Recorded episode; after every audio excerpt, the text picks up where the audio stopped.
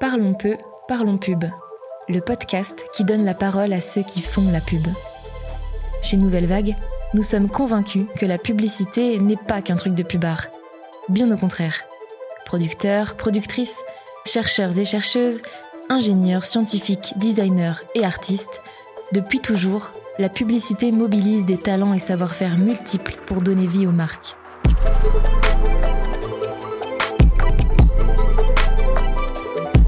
Notre équipe est allée à la rencontre de ces personnalités issues de milieux variés et parfois inattendus pour comprendre les mécanismes et les enjeux d'une industrie qui encore aujourd'hui façonne notre culture.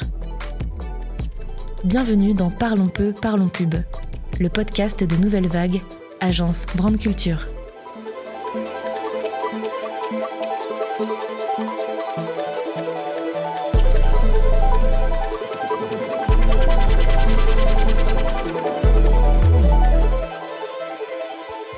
Nous sommes dans un monde dominé par les images, une société de l'image. Réseaux sociaux, abribus, magazines, télé, notre environnement est rempli d'images. Nos smartphones débordent de centaines, de milliers de photos, nous scrollons à l'infini nos feeds d'Instagram et voyons défiler des images, des images et encore des images. Certaines nous laissent parfois totalement indifférents ou retiennent notre attention. Des images suscitent des émotions, nous font envie, nous projettent dans un futur désirable et conduisent à déclencher un acte d'achat instantané ou différé. Les images ont tant de secrets. J'ai donc voulu enquêter, comprendre d'où venait leur pouvoir. Pour cela, j'ai rassemblé des professionnels d'horizons divers. Certains capturent le réel ou façonnent les images, d'autres utilisent les images pour déployer un univers de marque, d'autres encore font des recherches poussées sur la manipulation et l'art de l'illusion. Vous allez voir, c'est passionnant. J'ai commencé par demander à Clara Ferrand, qui est photographe professionnelle et créatrice de contenu pour les marques, ce qu'était pour elle une image. Une phrase dit euh, une image vaut mille mots et ça c'est bien vrai à mon sens. Euh, pour moi, l'image peut faire passer euh, des choses qui sont difficilement présentables à l'oral ou, ou à l'écrit. Donc euh, ça fait plus appel à des perceptions, euh, enfin nos propres perceptions subjectives aussi. Donc euh, pour moi, l'image a, a, le pouvoir de susciter chez l'autre une émotion ou une ou une réponse qu'on n'attend pas, en tout cas, qu'on peut pas deviner quand on réalise la photo. L'image est un médium utile pour faire passer des messages et des émotions. C'est même devenu un véritable langage. Mais à partir de quand une image devient une image publicitaire? Hum, pour, une, pour moi, une image qui devient publicitaire, c'est quand elle, euh, elle promeut un, un, produit ou elle donne envie euh, d'acheter euh, quelque chose. Bastien Sperenza est directeur de Daiden. C'est un labo photo notamment spécialisé dans la post-prod et retouche photo pour les maisons de luxe. Il vient compléter la réponse. L'image publicitaire, ça va être une image qui va véhiculer le, à la fois un message, euh, mais surtout l'identité d'une marque. Donc c'est tout un pour qu'elle soit efficace, il, faut qu'il y ait tout l'univers de la marque qui soit concentré dans, dans l'image, quelque part. L'image publicitaire doit être efficace, souligne Bastien. Très souvent, je regarde des images dans la rue, euh, dans mon feed Insta, dans les magazines, et certaines d'entre elles retiennent vraiment mon attention, pas vous? On parle alors d'effet de science. Plus cet effet est élevé, plus le taux de mémorisation va être important. Pour une marque, ça veut dire qu'elle va devoir aller bien plus loin qu'un simple visuel. Elle va devoir ajouter quelques ingrédients pour persuader. J'ai interrogé David Collomb sur le sujet. La persuasion est le fait de conduire quelqu'un à adopter un point de vue, une attitude euh, que l'on souhaite le voir adopter. David Collomb est professeur agrégé d'histoire à l'Institut d'études politiques de Paris et auteur des très bons livres Propagande et les maîtres de la manipulation, que je vous conseille vraiment au passage. La publicité est par définition un, un mode de, de communication persuasive dans la mesure où il s'agit euh, de conduire les cibles à acheter un produit ou à modifier leur perception d'une marque ou d'une entreprise. C'est vrai qu'une publicité peut facilement modifier nos perceptions ou nos rapports à la consommation. je me rends compte qu'avec le digital, je suis de plus en plus exposée à des images publicitaires, et si j'en crois mon entourage, j'entends souvent Tiens, j'ai acheté ça, j'ai vu une pub sur Insta ou sur YouTube, je sais plus. Comme si le pouvoir de persuasion des images avait encore augmenté. J'ai demandé à David ce qu'il en pensait. En réalité, les, techniques de persuasion sont le produit de l'application à un objectif pratique de principes tirés des progrès des sciences ou de la technologie. C'est-à-dire qu'à chaque fois qu'un nouveau médium apparaît, euh, des maîtres de la manipulation, comme je les appelle, s'emploient à l'appliquer à un usage conatif, à un usage persuasif. Et à chaque fois qu'une découverte est faite, notamment quant euh, aux caractéristiques de notre cerveau, à nos motivations conscientes ou inconscientes d'achat, cela conduit à la mise en place d'innovations, de nouvelles techniques de persuasion. Et une fois qu'une technique de persuasion a fait la démonstration de son efficacité, eh bien, elle est reprise systématiquement sans nécessairement que ceux et celles qui y ont recours aient conscience de son origine, euh, en quelque sorte scientifique. que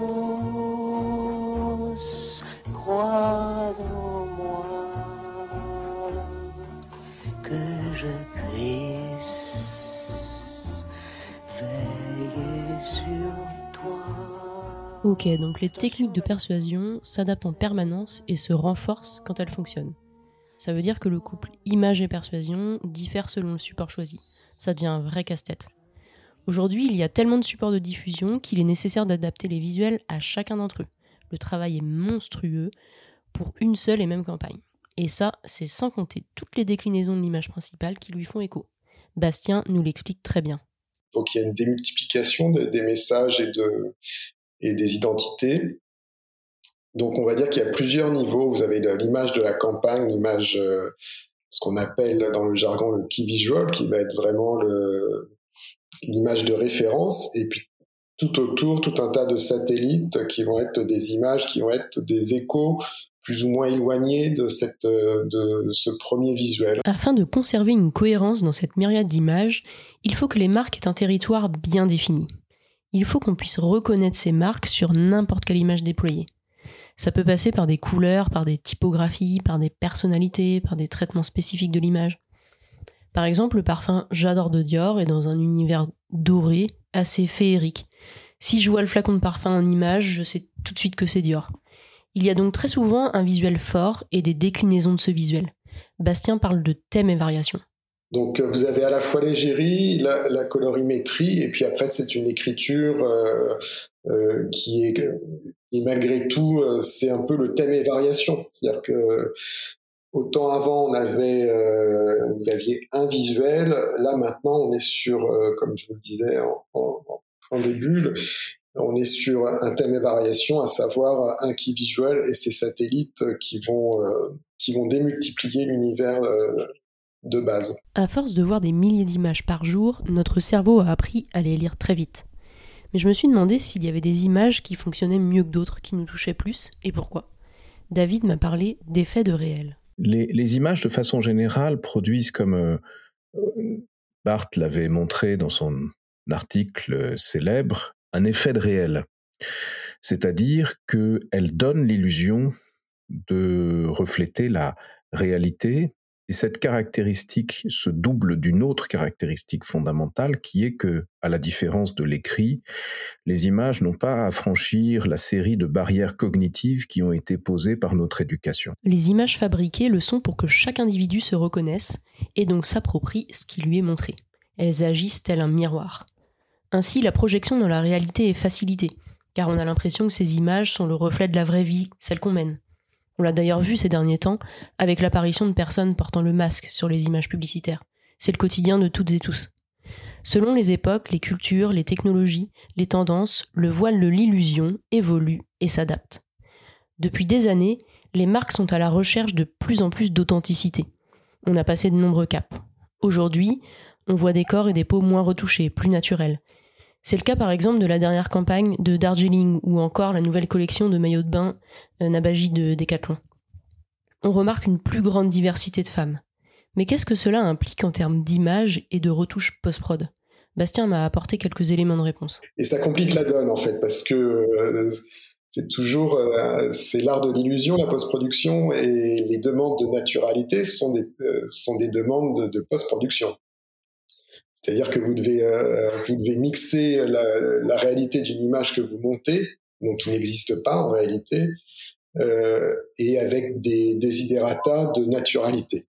C'est-à-dire qu'à la fois le naturel et l'authenticité sont fabriqués, si j'ai bien compris. C'est-à-dire que, euh, pour être, euh, essayer de vous expliquer simplement, on prend l'image d'un parfum, d'un flacon de parfum. Euh, on peut s'imaginer quand on est côté public que ça correspond à un one shot. Le, le, photographe a photographié ce flacon sur tel fond euh, avec telle lumière. En réalité, l'image finale, elle est composée de, de dizaines d'images issues de la même série de shooting, mais on va vous prendre le reflet du capot d'une image, on va vous prendre euh, euh, une partie du flacon d'une autre image, le jus, on va le prendre. Euh, en fait, on optimise à chaque fois sur des sélections d'images on optimise au maximum la beauté de chaque élément, de chaque détail qui vont composer l'image finale. Waouh, en fait, c'est un véritable montage. Il faut composer avec les meilleurs éléments de chaque photo pour que l'assemblage, le résultat final, soit le plus réaliste possible. Pour reprendre les mots de Bastien, c'est vraiment l'art de l'illusion. Un art plein de technicité où rien n'est laissé au hasard. Bon, il ne faut pas oublier que l'objectif reste de convaincre, de persuader, de faire acheter. Et que ça fonctionne même très bien. Je me suis ensuite demandé s'il existait des entreprises en France qui faisaient l'impasse sur ces images publicitaires au pouvoir indéniable. Après quelques recherches, j'ai échangé avec Fanny Auger, directrice de marque chez Nature et Découverte. Nature et Découverte n'a jamais fait de publicité parce que euh, initialement déjà c'est bête, mais le fondateur n'y croyait pas, ne croyait pas à la publicité et il aimait pas trop ça. Euh, il préférait dès le début et il le dit très clairement investir dans la formation de ses collaborateurs en se disant le meilleur média, et c'est ce que je dis souvent, le meilleur média sont nos magasins, nos meilleurs ambassadeurs, nos meilleurs porte-paroles, ce sont nos guides conseils en magasin qui accueillent des millions de gens chaque année. Et on investit vraiment dans les gens qui sont euh, nos meilleurs ambassadeurs et notre meilleure pub. Nature et découverte a plus de 30 ans. Si vous avez plus ou moins mon âge, vous avez sûrement les mêmes souvenirs d'enfance ancrés en vous la tisane en libre service dans les magasins de la marque, le chant des oiseaux en bande son, l'odeur de bois de cèdre qui flotte dans l'air. Bon, en gros, il n'y a pas d'image pub, mais un univers sensoriel très fort qui a marqué des générations et qui perdure encore aujourd'hui. Pas d'image pub, mais plus de 109 magasins qui maillent le territoire. Pas d'image pub, mais des gens qui savent sans aucun doute être persuasifs. Les apports de Clara, Bastien, David et Fanny m'ont permis d'avancer sur la vaste question du pouvoir de l'image. C'est hyper intéressant. Alors on va continuer de creuser en se tournant plus spécifiquement du côté des réseaux sociaux et producteurs de contenu. Clairement, pour parler image publicitaire, vous allez voir, c'est l'Eldorado. Je vous donne donc rendez-vous pour l'épisode 2.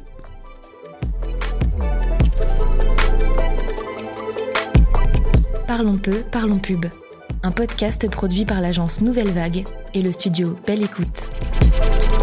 À retrouver chaque mois sur votre plateforme d'écoute préférée. À très vite pour la découverte de nouveaux talents de la pub.